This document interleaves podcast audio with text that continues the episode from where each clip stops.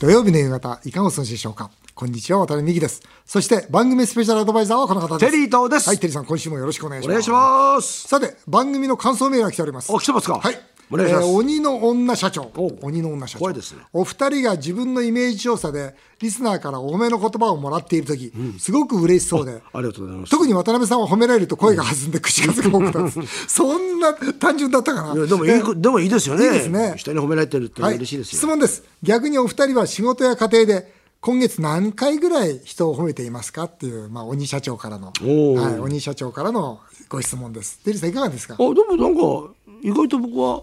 まあ、感謝したりしてますけどね。ああそうですか、はいはい。褒めるの上手ですか？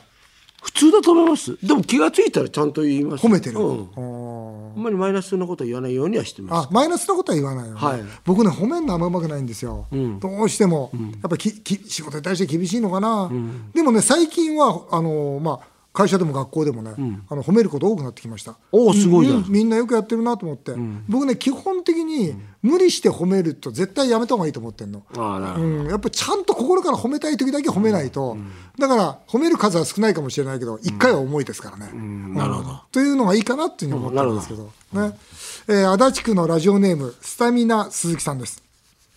渡辺さん、テリーさん、私も家ではカリスマではありません、ね、テリーさんは昔、家では息をしていないと言ってました、今でもしてないまあ今もしてないんですね、はい、お二人にとって家での至福の時間は何をしている時間ですかと。私は夜風のベランダで少しエッチな携帯サイトを見ている時が至福の時間です。面白いな。面白い人ですね、すスタミナ鈴木さん。テリーさん、し家での至福の時間ってどんな時間ですか？自分の部屋に入った時です。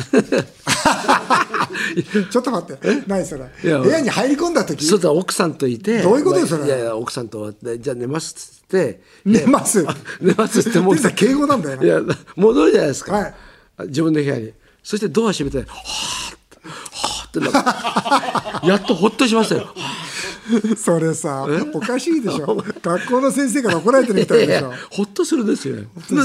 つですか？僕はね、あの家にまあリビングがあるんですよ。そこにね、あのリクライニングチェアが置いてありましてね。はい。もう外で仕事して、まあ、飲んで帰っても何してもですね、そこで必ずウイスキーの水割りを飲むんですよ。なるほど。あの山崎12年ワタミオリジナルやつなんですよ。あいいですねこれはねいいウイスキーなんですよ。さ知ってました？サントリーの伝説のチーフブレンダーって小清水さんっているんですよ。はいこの人日本人で初めてウイスキーの殿堂入りした人なんです。これはもうサントリーさんって有名な方なんですよ。山崎ってなかなか手に入んないでしょ？それをですよ、僕は小清水さんと一緒にワタミオリジナルを作ったんですよ。あら山崎行っていろんなものを飲み比べして、ワタミの食事と合うのはどれか、とワタミの味の状況とかいろいろ見てで最終的に小清水さんが「よしこれでいきましょう」って言ってくれたのがシェリーダル、あのシェリーの樽で寝かした山崎の12年ものなんですよ。これはね最高のウイスキーで、うちの店でもですよ、メニュー小さく書いて売ってるんですよ。あんまり売売りたくないんで正直言って。うん、だって量がないから、うん、でも未来坂鳥メロでねひっそり売ってるんですよ、僕はそのウイスキーしか飲まないのもうそのウイスキーだけ。マイマイルドなんですか？少し前マイルドというかやっぱり12年なんで、もうピリピリなんか全然してないから、だから最初少しロックで飲んで氷で。氷で飲んで、でその後水割りでっていうのは大体僕の飲み方なんですけど、もう毎日飲んでますね。毎日どのぐらい飲むんですか？水割り23杯。もう大体もう決まって定量で、うん。僕はそれが自分のあれかな至福の時間かな。その時って何考えてるんですか？まあ一日のことだな、うん、今日はいい日だったな。だいたい大体僕今日いい日だったのしかあんまり思わないんだよね、あ今日はこれこれこうでいい日だったな。ありがたいな。っていうこんなことを考えながら、はい。えー CM の後は先週に引き続き日本銀行ワン国に迫る危機という本が話題の川村さゆりさんをゲストにお迎えします。ぜひお聞きください。日本放送渡辺美希5年後の夢を語ろう。ゲストをお迎えしました。エコノミストの川村さゆりさんですよろしくお願いいたします。よろしくお願いします。えー先週は川村さんの本「日本銀行我が国に迫る危機」をテーマにですね、いかにこの国が危機なのかを解説していただきました、えー今週はですね、えーその危機はいかにして訪れるのかと。そしてその時国民はどんな負担を強いれられるのかと、えーそれをですね、えー予測シナリオとしてお話をお聞きしたいと、私ね実はあのこの番組では預言者というニックネームまでつけられてるんですが 私の予測シナリオちょっとこの手元資料としてですね、あの川村さんとテリーさんに聞いていただきたいんですが、いつも考えるのは、どういうふうにしてこの危機が来るだろうか、そのきっかけは何が起きるだろうかと。まず最初は考えてるんですが、はいちょっといきますとね、今現在、その金利を上げられない状況にあるわけです。これは債務超過になってしまうということで。そうすると何が起きるかというと、円安とかインフレが進むんですよね。おそらく途中で、イールドカーブコントロールは若干の微調整が入ると思います。まあ、例えば、あマイナスをなくしたり、それから0.75まで持ってったりとか、まあ、そんなことをやっていてもですね、円安は確実に進んでいくわけですよ。どれぐらいまで進むんですか？まあ、この段階においては150円、160円、170円ぐらいだと思います、僕は。で、何が起きるかっていうと、僕はね、その時、ここからはちょっと難しいんですが、きっかけは、経常赤字なのかなと。要するに国自体が、その貿易はもう赤字なんですが、貿易収支は、もう経常収支、もう全体でもお金が外に出ていくようになったときに、その国債の格付けダウン、これもあり得ると思うんですね。日本の国債、本当返す気ねえな、こいつらということで。そうしたときに、どこかで財政ファイナンスが限界が来るわけですよ。つまり、もう世界中から日銀お前もう買うのやめろよと。お前やってることをそれ財政ファイナンスで自由主義ぶっ壊すよというようなことの牽制が入って、まあ、そうなるとですね、はい円の信任が下がっていくわけですよ。ね、そうすると円の信任が下がるっていうことは、まあ、国債の金利は当然高騰します。この段階で財政ファイナンスできてませんから。それで何が起きるかというと、予算が組めなくなってしまうわけですよ。で、まあ、日銀は当然その時は債務超過になってるわけです。で、そこで、まあ、藤巻さんはですよ、まあ、この番組の常連の藤巻さんは、そこからハイパーインフレになって財政破綻するんだと。で、もう、ボロボロになるんだと。で、新日銀を作るしかないんだっていうのは藤巻さんの意見なんですね。僕は、最近のそのいろんな動き見てると、アメリカが日本潰さないんじゃないかと思ってるんですよ。それはなんでかと国防上の問題で。うんそうすると、アメリカが IMF にある程度お金を出して、その代わり IMF からの、まあ、出資を受けるわけですね、日銀としては。で、出資を受けるって、結果としてその時何が起きるかっていうと、今までの事例で分かるように、いいかと。消費税は20何パーセントにしろよと。で、社会保障費そんなにばらまいてんじゃないぞと。予算はこうやって組めようと。で、ちゃんとお金を返せるように計画を組めようという形で、半分管理、え IMF の管理体制に置かれるわけですよ。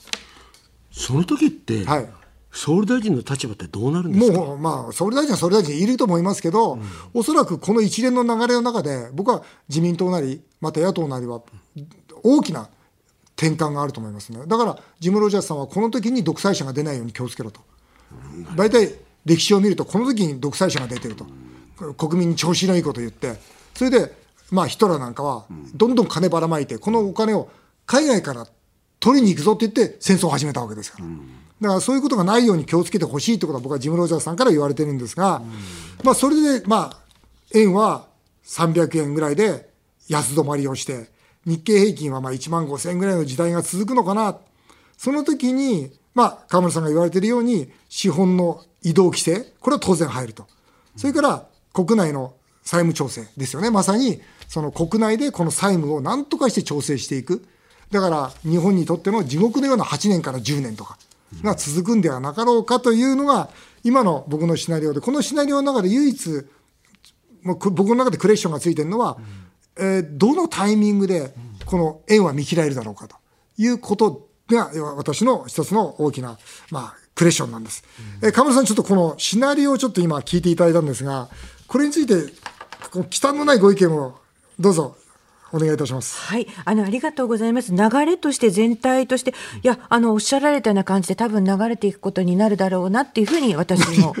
思っています。なっちゃなると思います。思っています。ただね、いやいやいやでも途中のところでなんかあの渡辺さん考えられた仕事はなんか国債の格付けが下がってそれから円の信任が下がってとかってもうそんなこと一言言ってらっしゃるんで一気に起こりますよ。あ一気にねあなるほどね来それはそうですね一気に来ると思います。順番じゃないですよね一気に来る。そしてあの金利がね要するに今なんか長期期金利がまあ0.5とかそれぐらいで 10, 10年債金利が止まってるのは、まあ、やっぱり日銀があのいざとなったらそこはもう押さえつけるね、国債買いオペするっていう前提なんですね。そこがだんだんやっぱり外れてくるっていうか、日銀自身が赤字になり、本当に債務超過になってね、金短期金利の引き上げをやって、そういうふうになっていったときに、じゃあもっと国債買えるかったら、買えなくなりますよ。自分の財務をもっと自分奪化させることになるから、ずっとそれを見て、ますます円安が進んでいくっていうことになりますから、相場日銀は、国債の買い支えみたいなことはできなくなるってことは、金利がぶっ飛ぶっていうことになると思います。買い支えができなくなるこの限界ってどこなんですかね？為替相場が消えると思います。為替相場、つまり円が安くなる。うん、そうです。そうです。だから去年の秋なんて本当にその一歩手前だったと思いますね。危なかったと思いますね。152円近くまで円ドルで行きましたよね。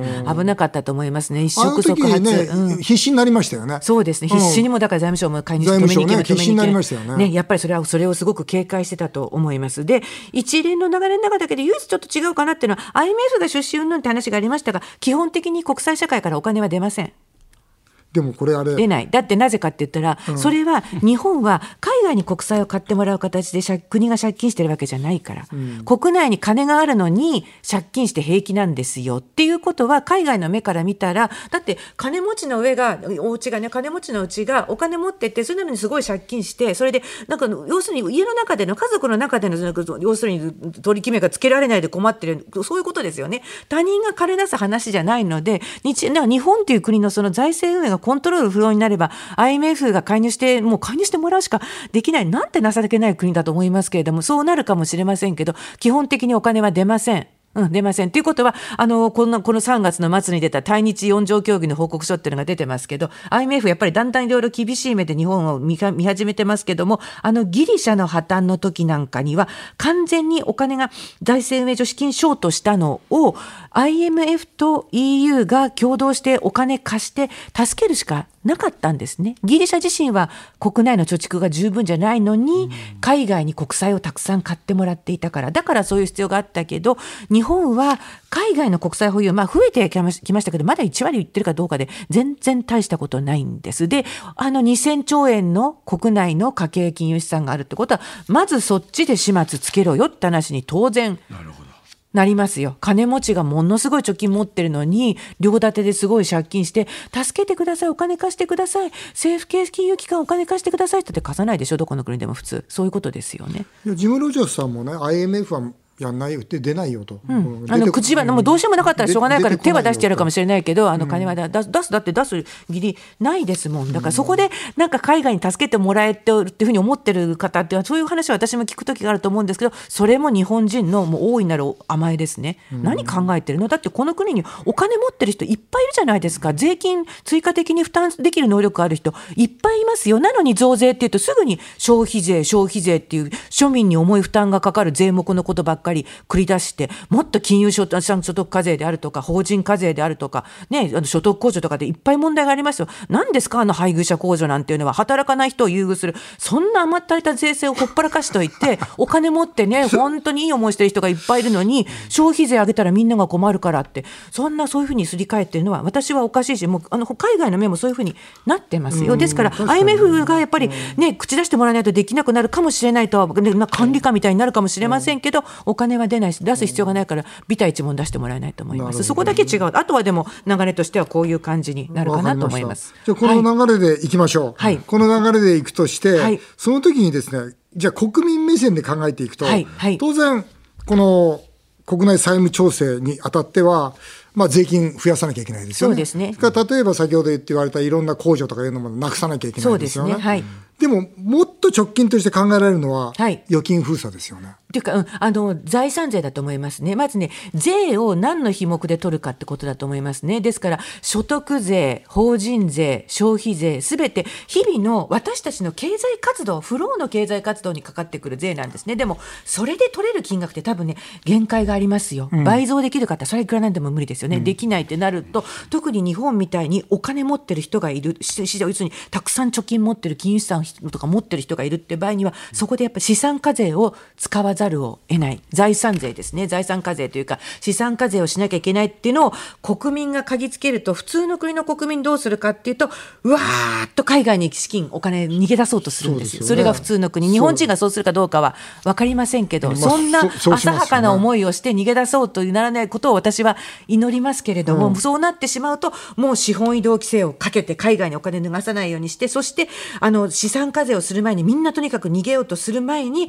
要するに政治的な手段として先に課税資産を抑えるために預金封鎖をやるっていうのがまあ上等手段ですね、まあこういう状況に陥った時の。こういう状態になったら、いや、これ、円なんか持ってる場合じゃない、はい。えドルにしようってことで、はい。預金引き出して、当然、海外に持っていこうとしますよね。そうですね。でも、それをしてしまうと、国の中のお金、すっからかんになっちゃうから、預金封鎖しますよね。そうですね。ただ、河村さん、これね、藤巻さんも言ってるんですけど、この第二次世界大戦の後のね、はい。その財産税みたいなはい。のありますよね、はい。あれは憲法上できないって言ってるんですよ。それね、藤巻さんだけの意見、私はできると思います。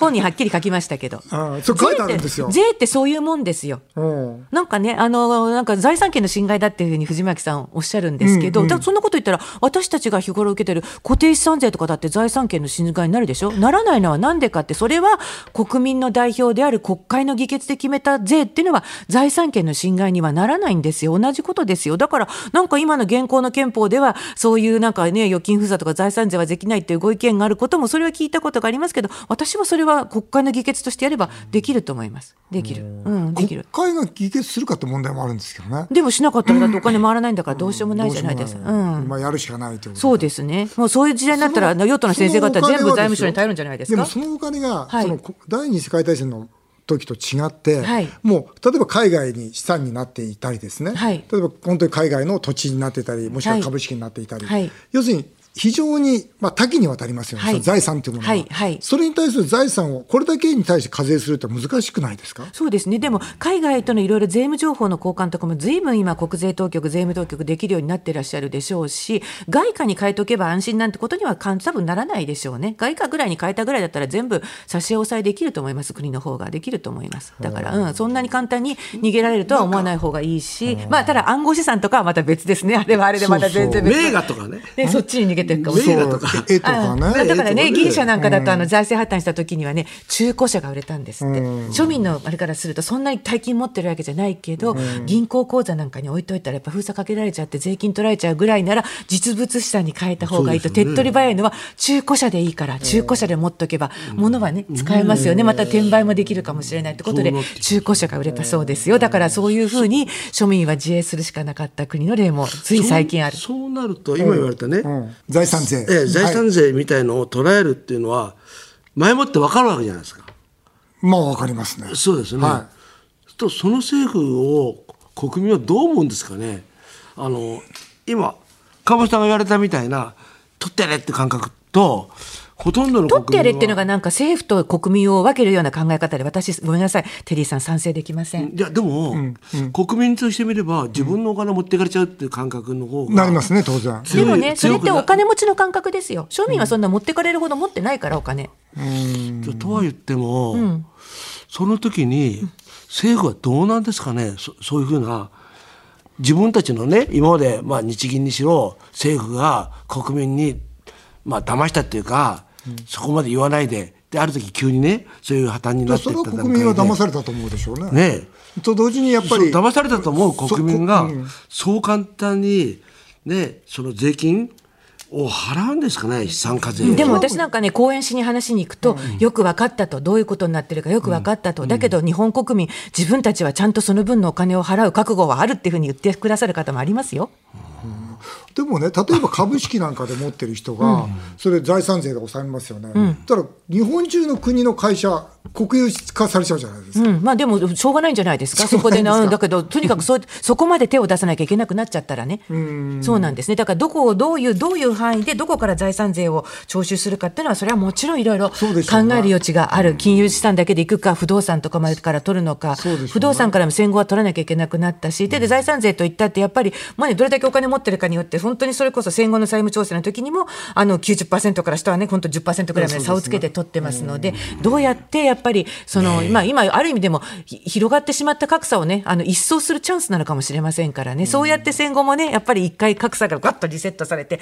みんなお互いに平等なところから一生懸命努力したものが報われることで一生懸命働くような形で日本高度成長を実現したってところだってあったでしょうからそこの後その後の過程でやっぱり広がってしまった格差っていうのを一回そこで潰すような機会にもしかしたら、まあ、図らずもねなっちゃうかもしれませんね。藤巻さんが言ってるね MMF で大丈夫だみたいな。大丈夫じゃなくなってきた、ね、いや全然ないと思いますね。全然ないあの正直言っても逃げる手はないと思います。逃げる手はない。ない、ね逃げさせてくださいよ。ダメダメ。でもそれ、テリーさん、それずるいですよ。自分たちが使ったお金でしょ。若い世代からすれば、上の世代が使ったお金の借金残していなくならないで、もうだって、金融資産持ってるの、今度60歳以上の、ね、高齢世代ばっかりですから、それって要するに税金払わないで貯めたお金でしょ。ちゃんと税金を納めてからね。いや、税金は、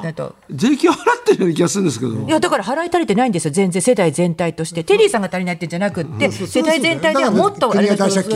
そうなんです。まあ、そそうだよね。そうなんです。そういうことだと思います。えー番組ホームページで募集したところ、質問メールが届いております。お願いします。えー、お願いします。府中市の黒犬さんです。川村さんに質問です、うん、10年以内に日銀が破綻したり日本が財政破綻する確率は何パーセントですか？あの日銀って中央銀行なんて破綻しません債務超過になっても金融政策運営や業務運営が止まることはありません心配すべきは国の方ですね日銀と一体の存在である国の方政府の方財政運営の方がまあ事実上の財政破綻みたいなことに陥らないかどうかだと思いますパーセントではちょっと何とも言えないですけど今のやり方を続けていったらいつかは分かりませんが100%破綻する方向というか事実上破綻する方向に行くと思います。10年以内に。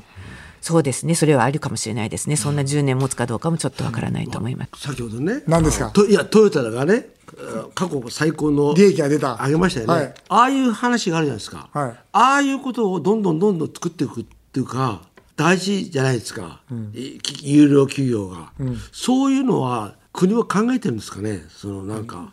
まあ、なんかね破綻もいいんですけど、ね、企業も作るだけじゃなくてそういう企業が海外でも出て、今どうやってるかっていうと、うん、ウィンドフォール課税って言って、うん、棚ぼた課税で法人税の上乗せをして、うん、あの税金を納めてもらってますよ、うん、バカ儲けでしょ？商社さんなんかすごいでしょ？今ボロ儲けでしょ、そういうところに負担してくれって言って。すごいですよね。でもねそういうの課税が追加的な法人課税が来た企業文句言えませんよ外国で、だってやっぱり自分たちの今の世代の余裕がある人が負担しなきゃいけない。それが誰かって言ったら自分たちに払ってくれって国会で決めましたって言われたら分かりました。大変だけど貢献しますって言ってみんなどこの国でも払うんですよ、そういう気概をきちんとこの国の企業にも持っていただきたいし国会でもそういうきちんとした税制運営税制改革をやっていただきたいと私は切に思っています。わかりました、うん、テさんわかりましたか？もう反省してます。えー、先週今週2週にわたってゲストはエコノミストの川村さゆりさんでした。どうもありがとうございました。はいありがとうございました。